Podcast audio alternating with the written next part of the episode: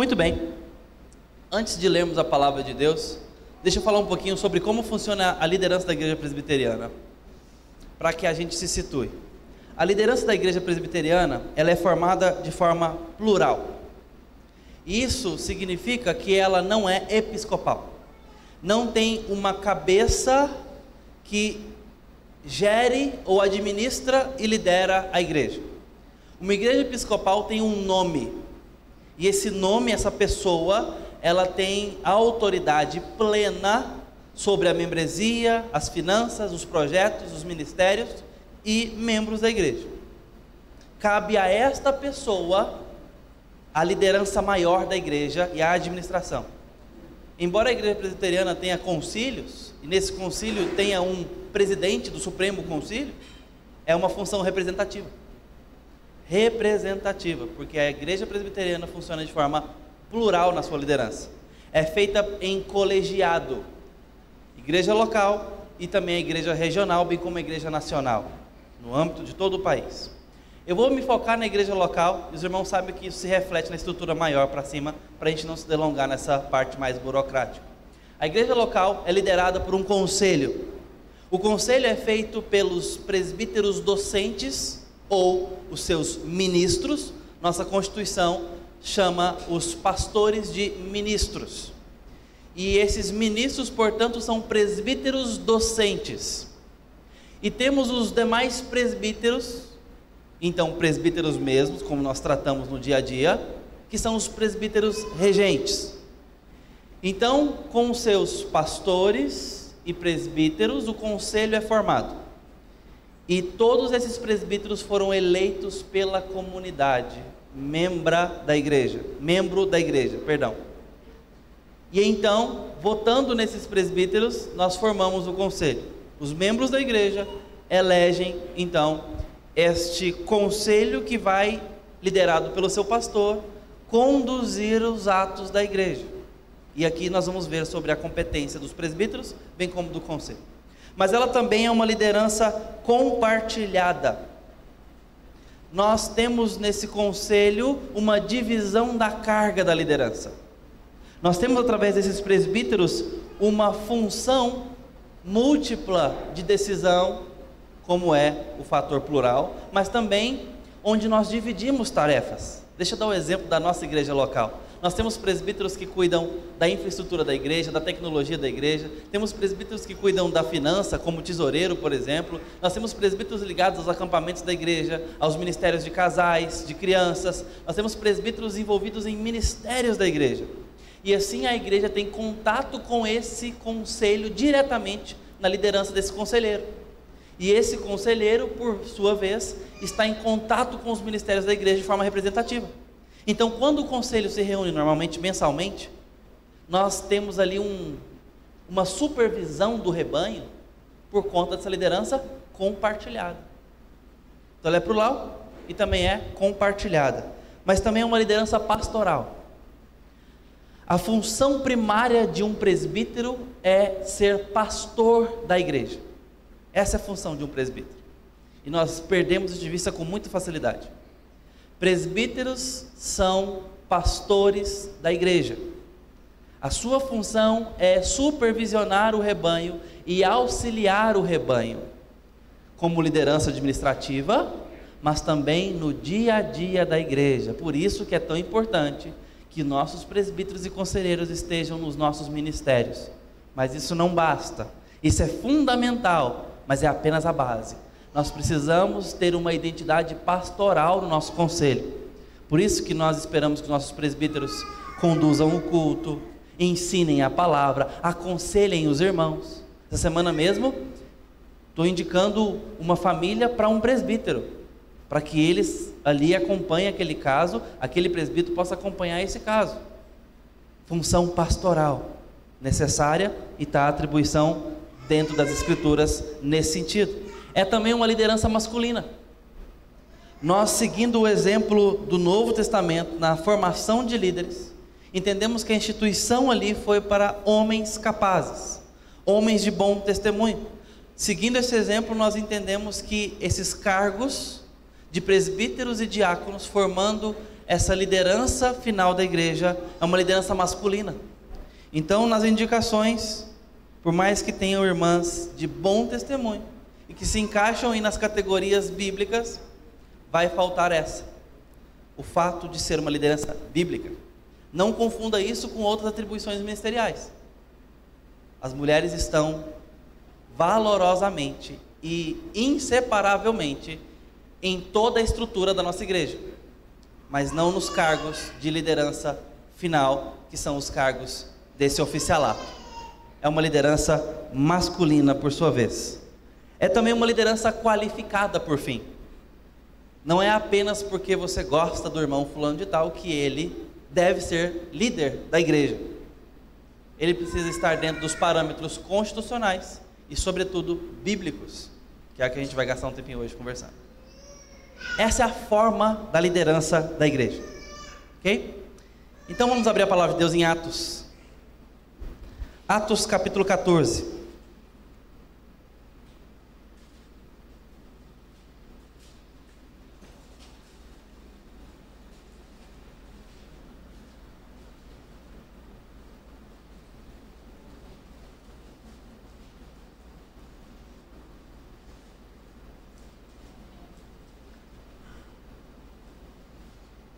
Versículos 21 e 23, ao 23.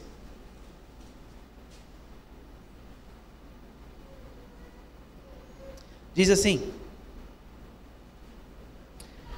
E tendo anunciado o evangelho naquela cidade e feito muitos discípulos, Paulo e Barnabé voltaram para Listra, Icônio e Antioquia, fortalecendo o ânimo dos discípulos, exortando-os a permanecerem firmes na fé e mostrando que através de muitas tribulações nos importa entrar no reino de Deus.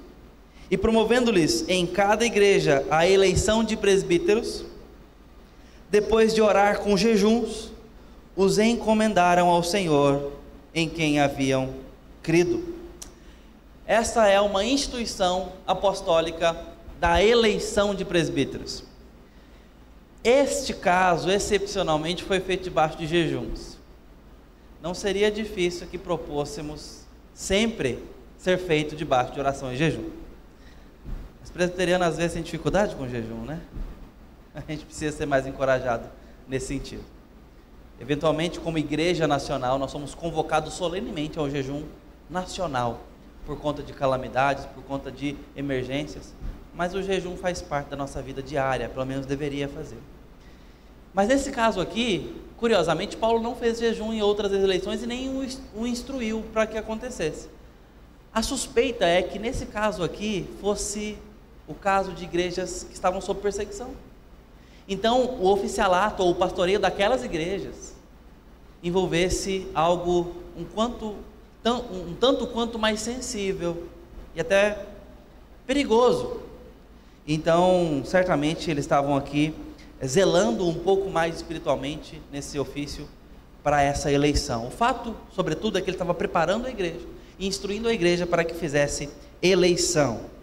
As igrejas estavam organizadas, eles haviam plantado essas igrejas, mas agora ele está reforçando os discípulos e a liderança dessa igreja. É assim que a igreja fica organizada desde os tempos bíblicos. Ele reforça o evangelho nos discípulos, foi aqui os versículos 21 e 22. E no versículo 23, agora vocês precisam eleger presbíteros. Vocês precisam escolher entre vocês homens para a liderança. É a exemplo do que aconteceu em Listra, Icônico, Antioquia. Então, agora precisavam eleger esses homens para supervisionar o rebanho. E eles estavam aqui acompanhando todo o processo. Mas percebam de onde vem o nosso modelo. O conselho não aponta os presbíteros da igreja, os novos. A igreja escolhe. O conselho supervisiona todo o processo, examina esses irmãos. Mas é um processo e um direito da assembleia da igreja, dos irmãos, dos membros, de vocês. Como Paulo aqui não escolheu os presbíteros, mas os instruiu, os capacitou para que eles então, com discernimento e com critério, fizessem essas indicações. É isso que está acontecendo aqui. A igreja presbiteriana no Brasil, ela é regida, em primeiro lugar, pela Escritura Sagrada, pela Bíblia. A Bíblia é a nossa única regra de fé e prática. Única. Ela é autoritativa na nossa vida. Ela tem peso final sobre nossa consciência e nos constrange à obediência, porque a palavra de Deus é a voz direta do Senhor para nós. Ler a Bíblia é escutar o Senhor. Entendê-la bem é entender o que o Senhor fala, o que o Senhor quer. Então a Bíblia é palavra de Deus e nossa instrução máxima. Mas além da Escritura, nós temos abaixo dela alguns documentos importantes para nossa confessionalidade, ou seja, aquilo que cremos e confessamos. Não é coisa adicional à Bíblia e nem está no mesmo pé de igualdade. Mas são documentos e regulamentos que, concordando com a Escritura, nos regulam como comunidade. Dentre esses documentos, nós temos, por exemplo, os nossos símbolos de fé. A Confissão de Fé de Westminster, feita por mais de 120 teólogos, dedicados e zelosos, a traduzir a expressão bíblica para colocá-la em sistemática. Então você pega a confissão de fé e ela vai estar sistematicamente organizada por assuntos, para que nós possamos entender no que cremos. Então aqueles homens dedicados, num bom tempo dedicado, reservaram o tempo de suas vidas para declarar a sua fé em face de muita a pressão contrária ao ensino das Escrituras. Se viu necessário na abadia de Westminster, há muito tempo atrás, declarar a fé. A Escritura Sagrada diz isso quanto à igreja, diz isso quanto a Deus, a Santíssima Trindade, diz isso quanto à palavra de Deus, diz isso quanto à eleição para a vida eterna, diz isso quanto à liderança, quanto aos dízimos, quanto à missão, quanto à vida eterna, quanto à condenação final, e assim os assuntos vão se esticando. É um documento preciosíssimo, mas ele não traz novidade. Ele é apenas uma expressão do que a Bíblia diz, em forma de tópicos, ok? E está sujeita à Bíblia. Mas também temos o catecismo maior e o catecismo menor, que funciona em formato de catecismo, portanto, através de perguntas e respostas. Por exemplo, o primeiro deles, da, do grande catecismo, catecismo maior. Qual o fim principal do homem? E lá está a resposta e os textos bíblicos. Como poderá a pessoa herdar a vida eterna? Está lá as perguntas e tudo mais. E aí você vai lendo e aprendendo. São documentos preciosíssimos que um bom discípulo de Jesus, convivendo na tradição presbiteriana, vale muito a pena conhecer e estudá-los. Tá bom? Nós temos esse document, esses documentos abaixo da Escritura, mas preciosíssimos para a nossa identidade. Mas também temos a Constituição da Igreja Presbiteriana do Brasil.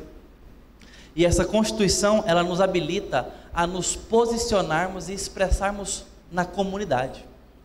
Ela regula a nossa identidade e conduta na cidade, no país. Ela nos fundamentaliza é, juridicamente, inclusive, internamente e para externamente. A igreja ela funciona sob estatuto, aprovado em ata, em cartório, registrado.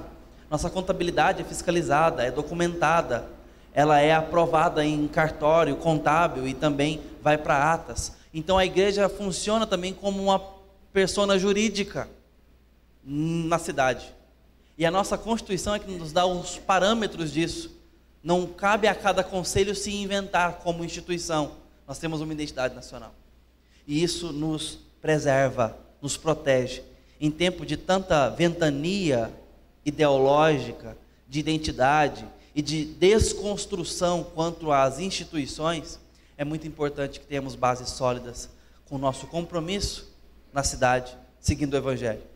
E assim, a Igreja Presbiteriana do Brasil tem avançado no tempo e na história com um bom testemunho. Igrejas de gente, gente como a gente, com seus limites e virtudes, com seus defeitos e também com as suas ah, boas famas de testemunho, com suas boas ações, com sua boa conduta. Mas nós temos avançado na história e Deus tem nos preservado e tudo isso nos ajuda bastante. Nós vamos passar por outros textos bíblicos no livro de Tito, na carta a Tito, também na carta a, de 1 Pedro, 1 de Pedro, dentre outros textos, mas eu quero passar agora por alguns artigos da Constituição da Igreja Presbiteriana do Brasil, a fim de que a nossa orientação seja mais esclarecida. Tá bom? Vou pedir ajuda aí ao Enzo para a gente projetar agora o artigo de número 25. Muito bem.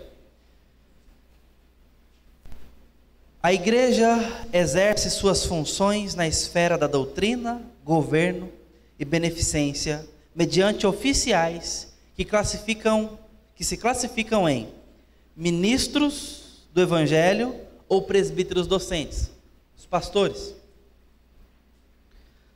B, presbíteros regentes, os presbíteros eleitos em assembleia.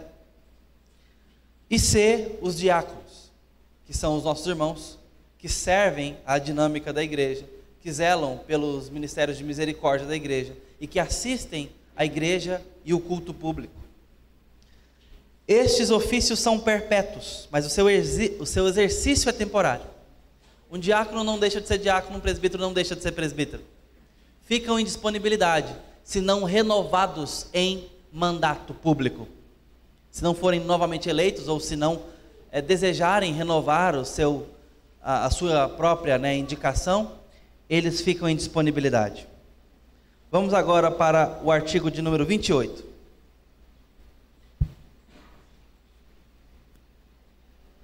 A admissão a qualquer ofício depende, primeiro, da vocação do Espírito Santo ou do chamado do Espírito Santo para isso. Reconhecida pela aprovação do povo de Deus. Ninguém vai ser presbítero ou diácono simplesmente porque quer. Mas também precisa querer. Porque ninguém, agora a gente vai ver, pode ser presbítero ou diácono se não quiser. Não é forçadamente. Mas também não é apenas porque quer. Bem como ministro. A gente não está tratando de ministros, de pastores, mas também funciona da mesma forma. O pastor não decide, eu acho que eu vou ser pastor, e pronto. A Constituição da Igreja Presbiteriana se ancora na aprovação pública. Seus irmãos têm que reconhecer em você virtudes para isso. Tem que reconhecer em você qualidades para isso. É uma dupla confirmação. Mas a primeira delas é o chamado do Espírito Santo. Aí eu quero dizer uma coisa para você: se o Espírito Santo chamar, não vai ser o irmão que não gosta de você que vai ser empecilho, porque a comunidade vai confirmar isso. Então, nós precisamos dar ministração do Espírito Santo, erguendo nova liderança. Não apenas os oficiais da igreja, mas também de cada professor, de cada professora, de cada uh, instrumentista aqui, de cada pessoa envolvida no serviço da igreja, na misericórdia, na entrega de cestas, no aconselhamento. Nós precisamos que o Espírito Santo suscite liderança nos ministérios de faixa etária. Nós precisamos. E bem assim, é com os oficiais diáconos e presbíteros. Então, por isso cabe a oração. E no caso aqui, Paulo, inclusive, jejuou por isso para que o Espírito Santo citasse liderança naquela comunidade e naquelas igrejas. Mas também envolve o reconhecimento e a aprovação do povo de Deus, da igreja. A igreja tem que reconhecer, a igreja tem que aprovar. Segundo, da ordenação e investidura solenes conforme a liturgia além de serem aprovados por voto e reconhecidos pela aprovação da igreja dessa forma, eles são, depois de examinados pelo conselho da igreja, investidos e ordenados. Essa ideia de ordenação não é que se cria uma ordem superior, é ordem no sentido de ofício e de mandato. Eles agora estão responsabilizados e investidos dessa autoridade sobre o povo de Deus, mas uma autoridade para serviço para ajudar a igreja, para pastorear a igreja e servir a igreja, tanto os presbíteros quanto os diáconos. No caso dos presbíteros, uma função pastoral. No caso dos diáconos, uma função diaconal, uma função de serviço, de amparo, de cuidado. É assim que funciona. Vamos ao artigo 29. Nenhum oficial pode exercer simultaneamente dois ofícios, nem pode ser constrangido a aceitar cargo ou ofício contra a sua vontade. Então não pode ser presbítero e diácono ao mesmo tempo, e nem presbítero em dois lugares ao mesmo tempo. Isso tem a ver com a comunidade local, porque tem a ver com o vínculo dele com a igreja. E como eu disse, também não pode ser constrangido a isso. Tem que querer, mas não basta só querer. Vamos pular o artigo 50, para os irmãos entenderem bem isso. O presbítero regente é o representante imediato do povo, por este eleito e ordenado pelo conselho, para juntamente com o pastor exercer o governo e disciplina e zelar pelos interesses da igreja a que pertencer, bem como pelos de toda a comunidade, quanto para isso eleito e designado. O presbítero tem essa função de, inclusive, atuar na disciplina da igreja, dos irmãos em falta, e de, juntamente com o pastor, então, zelar pelo governo da igreja. É assim que funciona uma igreja, nesse colegiado, nessa parceria, né, trabalhar junto a esses assuntos, sobretudo governando a igreja. Mas agora eu quero que você preste muita atenção ao próximo artigo 51, onde as funções vão ficar cada vez mais claras e algumas coisas a gente precisa ser relembrado como igreja presbiteriana na nossa cidade e no Brasil.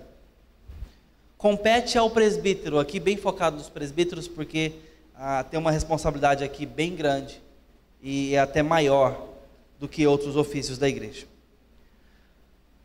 Levar ao conhecimento do conselho as faltas que não puder corrigir por meio de admoestações particulares.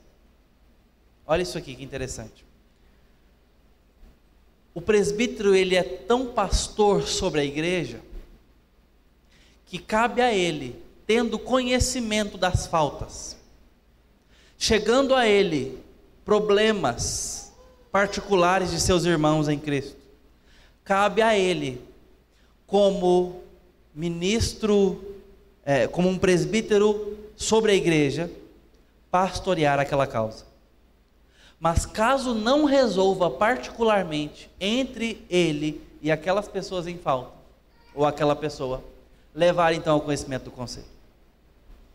O presbítero é a primeira instância, é a primeira linha de pastoreio da igreja. A igreja precisa aprender isso, o conselho precisa aprender isso, de uma forma, como eu disse, nacional, gente.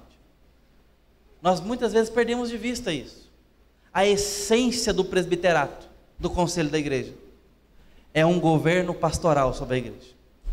Nós precisamos de presbíteros cada vez mais pastores do rebanho. E a igreja precisa aprender a ser pastoreada pelos nossos presbíteros. E isso não é pastor fugindo de serviço, não, gente, porque chega no pastor de qualquer jeito. É porque é assim que é para ser. E é assim que nós vamos honrar o que a Bíblia instituiu lá naquelas igrejas primitivas. Nós precisamos orar por isso e aprender esse caminho, a sermos pastoreados e os nossos presbíteros cada vez mais serem pastores. B. Auxiliar o pastor no trabalho de visitas. Nós estamos vivendo aí dois anos bem complicados quanto a esse assunto visita, mas isso faz parte da igreja. O acompanhamento corpo a corpo, o acompanhamento interpessoal, faz parte. Hoje nós temos outras formas de suprir um pouco essa nossa dificuldade de estar na casa dos irmãos sonhando com a volta de pequenos grupos nos lares, para a gente poder ter uma comunhão diferente, mais próxima. Que Deus abençoe em breve, possamos ter a comunhão assim, de perto, olho no olho. Mas os presbíteros estão responsabilizados a caminharem com o povo de Deus desta forma. Hoje nós temos as vias digitais para suprir um pouco isso, para perguntar como é que está, para ouvir a voz do irmão, para digitar uma mensagem, também conta. É menos, mas já conta. E o conselho tem essa responsabilidade de estar com os olhos no rebanho, vendo onde anda o povo de Deus, vendo os irmãos que estão enfermos, carentes, em falta, se alegrando com os que se alegram e chorando com os que choram. C instruir os neófitos, consolar os aflitos e cuidar da infância e da juventude. Cabe ao conselho o discipulado dos novos membros, daqueles que são novos convertidos. Cabe ao conselho, seus presbíteros, o consolo, o trabalho de acompanhamento dos que estão enlutados, enfermos, aflitos, com dificuldades, bem como acompanhar nossa juventude, acompanhar nossos pequenos e nossos jovens, pastoralmente. D. Orar com os crentes e por eles. Trabalho do conselho, zelar pela oração sobre a igreja e com eles, na medida da oportunidade, frequentar as reuniões de oração da igreja. Atualmente não temos. Estou com vontade de fazer isso. Que Deus nos oriente para ter uma reunião de oração. Mas é papel do presbítero não apenas estar nessas reuniões, mas estar orando com o rebanho de Deus à medida das oportunidades. É muita responsabilidade, irmãos. Mas diz a palavra de Deus que excelente obra almeja quem almeja o episcopado. E agora eu falo sobre essa questão do episcopal ou bispo, que é uma palavra sinônima para presbítero, tá? Muito bem. Também é função do presbítero informar ao pastor dos casos de doenças e aflições, dar conhecimento. O presbítero está tão no meio do povo de Deus, está tão acompanhando o rebanho, que ele é capaz de informar a sua liderança, os seus pastores, sobre esses casos. Perceba como que é um trabalho de caminhada com o povo de Deus. F, distribuir os alimentos da Santa Ceia. Esse a gente vê por aqui, né? Esse é um trabalho até fácil de se perceber e de se executar. Nos domingos de ceia, os presbíteros são chamados aqui a fazer isso. Agora, parece ser a função de menor importância. Não estou falando que a ceia não tem importância, tá? Parece ser dentre essas a de menor importância, mas não. É muito simbólica. O que, que nós estamos aprendendo aqui? Que os presbíteros são pastores. E o que é a ceia para o povo de Deus, espiritualmente falando? Alimento. Então, a igreja com seus pastores é servida. Então, os presbíteros, ao se aproximarem de cada irmão, levando o corpo e o sangue de Cristo, está pastoreando simbolicamente, mas representativamente, e nós cremos também espiritualmente, o rebanho de Deus. Faz sentido ou não? É belo isso, né? Mas também tomar parte na ordenação de ministros e oficiais, é pela imposição de mãos que os presbíteros ordenam novos presbíteros e novos diáconos. Cabe a eles essa autoridade. E por fim, representar o conselho da igreja no presbitério. O presbitério é reunião regional. É a reunião das igrejas presbiterianas regionalmente falando. Então o presbítero ele representa a igreja lá. A igreja tem voz lá através de um presbítero, que cada ano é eleito para fazer isso. Também no sínodo, que é uma representatividade um pouco mais regional, já pega, por exemplo, o Brasil Central, o nosso, então pega vários estados, e também representar os seus concílios no Supremo Concílio, que, anual, que de quatro em quatro anos se reúne nacionalmente. Essa é a função representativa de um presbítero. Ele leva a igreja a ter voz e participação em todas as instâncias de concílio da igreja. O presbítero, portanto, repito, é a primeira instância de pastoreio no governo da igreja. Ele age pastoralmente somente se não houver tratativa que ele leva para o conselho, leva para o pastor. Vamos ao artigo 55. É o último artigo que vamos ler. O presbítero e o diácono devem ser assíduos e pontuais no cumprimento de seus deveres, irrepreensíveis na moral, sãos na fé, prudentes no agir, discretos no falar e exemplos de santidade de vida. Isso aqui são extratos bíblicos, tá? A gente vai ler o texto agora. Mas você não pode votar no irmão que não vem à igreja. Como é que ele vai pastorear se ele não está aqui caminhando com o povo de Deus? Como é que ele vai dar falta de alguém se ele não vê? Precisa ser assíduo. Precisa ser gente irrepreensível na moral. Nós não estamos falando de perfeição. Nós estamos falando de bom testemunho. Nós estamos falando de discípulos de Cristo que levam a sério o fato de serem discípulos de Cristo. Que não se acostumam com seus pecados. Que zelam por suas companhias diárias, com seus hábitos são discípulos de Cristo, que moralmente dão um bom testemunho de Cristo Jesus. São pessoas sãos na fé, que têm clareza na fé, que entendem razoavelmente a Escritura Sagrada, sobretudo o plano do Evangelho com clareza. Prudentes no agir, não podem ser pessoas impetuosas, pessoas às vezes muito retraídas também, ou pessoas muito ah, agitadas e muito é, de pavio curto, ou pessoas muito ah, precipitadas, porque elas vão zelar por aconselhamento, elas vão zelar por decisões preciosas da igreja, Precisa haver temperança, precisa haver equilíbrio, e essa maturidade é exigida. Bem como homens discretos no falar.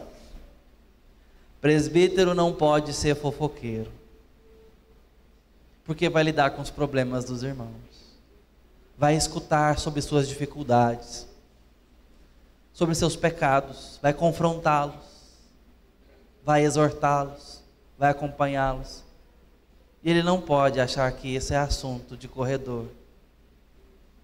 Não podem sair falando, às vezes nem em casa. Tem uma irmã, esposa de presbítero aqui, que fala assim: Pastor, o que, que decidiu o conselho sobre aquilo, tal, tal, tal? Eu falei: Uai, o presbítero não te falou? Pastor, ele não me conta nada do conselho, já tem muitos anos. Eu falei: Não, ele está certo. Algumas coisas pode, mas quando envolve a disciplina, quando envolve o aconselhamento, não. É privativo para edificação de quem está ali precisando de ajuda, precisando de exortação. Os indicados, os eleitos, precisam ser pessoas discretas quanto à vida pública. Zelo da nossa Constituição nesse sentido. E precisam ser exemplos de santidade, pessoas que de fato zelam por estarem separados para Cristo. Só esse esclarecimento, então, episcopado, que a Bíblia usa esse termo grego, tá? tem a ver com essa ideia de ah, supervisor, bispo. Tá? Bispo, ele exerce o episcopado presbítero, presbiterato. E é a mesma coisa, são palavras diferentes para a mesma função. Tá? Então, só para a gente organizar as coisas. Tem igreja que gosta de colocar essas nomenclaturas para diferenciar um pouco a autoridade. Então, o bispo está acima dos pastores, que está acima, mas biblicamente isso tem nada a ver. É todo mundo pastor, todo mundo presbítero, tá? Nomenclaturamente falando, é isso, tá? Essas são as nomenclaturas que a gente usa para a mesma coisa. Presbítero significa literalmente do grego ancião. E bispo significa literalmente supervisor. A mesma coisa, homens maduros que supervisionam o rebanho, tá? Só para a gente não se confundir ao ler a escritura e lidar com uma outra tradução do bispo, ou do episcopado, ou do presbiterato, ou do presbítero, tá bom? Então, Tito 1,7. Vamos ler as últimas passagens antes de encerrarmos.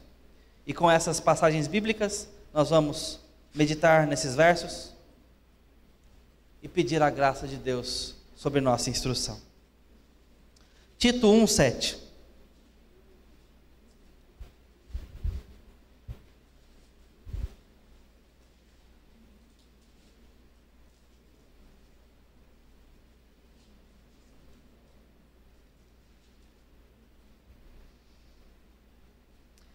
Porque é indispensável que o bispo, por ser encarregado das coisas de Deus, seja irrepreensível, não arrogante Alguém que não se irrita facilmente, não apegado ao vinho, não violento, nem ganancioso. Pelo contrário, o bispo deve ser hospitaleiro, amigo do bem, sensato, justo, piedoso. Deve ter domínio de si, ser apegado à palavra fiel, que está de acordo com a doutrina, para que possa exortar pelo reto ensino e convencer os que contradizem esse ensino. Assim deve ser um presbítero. Essas são qualidades que Tito aqui está sendo instruído a escolher homens. Tito está sendo responsável aqui por reorganizar essa igreja. E nesse caso aqui, ele deve zelar por homens assim. Sobretudo, você percebe aqui um resumo de temperança e equilíbrio e bom senso. O que se espera-se da maturidade. A igreja presbiteriana, ela está apta para eleger presbítero acima de 17 anos de idade, 18 para cima. Mas nós temos que levar em conta a maturidade. Às vezes ela chega antes. Às vezes, nem 50 anos resolve. A gente precisa prestar atenção nisso. Esse equilíbrio, essa temperança, esse apego à palavra, esse zelo pela palavra. Os presbíteros são supervisores do rebanho. Por isso, uma decisão tão importante como esta está à mão do conselho supervisionar. Por isso o conselho está orientando os irmãos nessa noite. Por isso nós estamos orando por isso.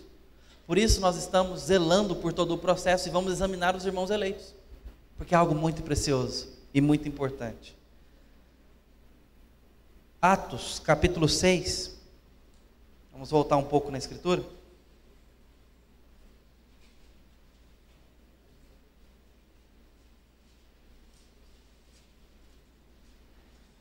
A partir do primeiro verso.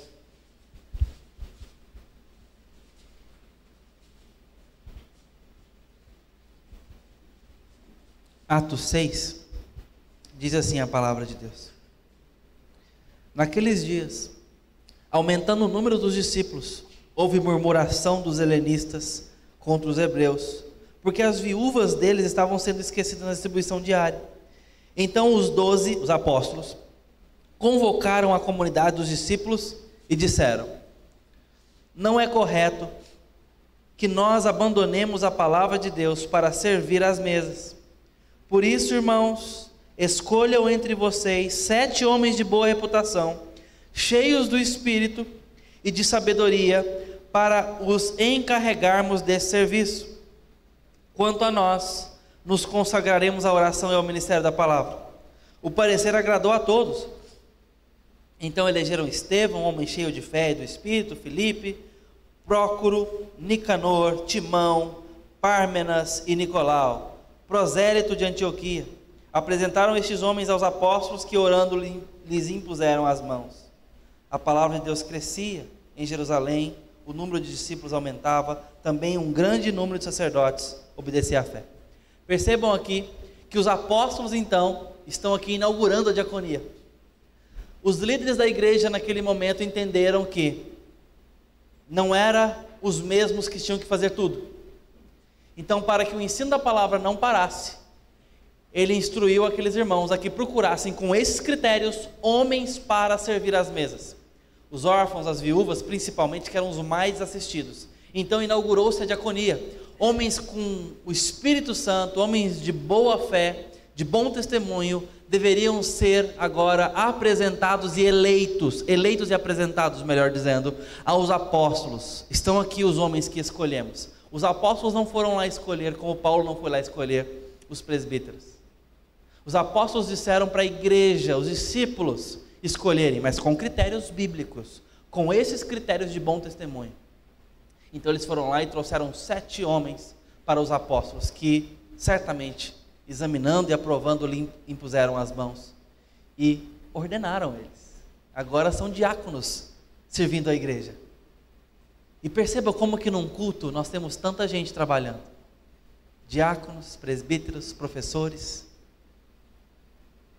os músicos, o pessoal da mídia, trabalhando para o culto acontecer. Isso estava acontecendo aqui. A igreja estava crescendo, glória a Deus. Precisava de homens então para liderar o rebanho e o povo. É responsabilidade da liderança estar sempre formando novos líderes. Nós não podemos apenas escolher homens e esperar que eles caiam da árvore de maduros. Por isso eu quero convidar você a mais um texto da palavra de Deus lá na segunda carta de Paulo a Timóteo. Segunda carta de Paulo a Timóteo, capítulo 2, versículo 2.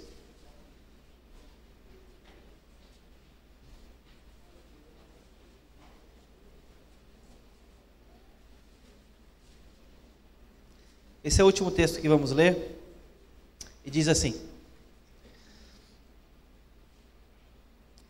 E o que você ouviu de mim, na presença de muitas testemunhas, isto mesmo transmita a homens fiéis, idôneos, para instruir a outros.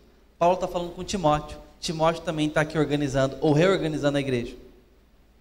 E Paulo está instruindo esse homem a instruir sua liderança, para instruir outros líderes.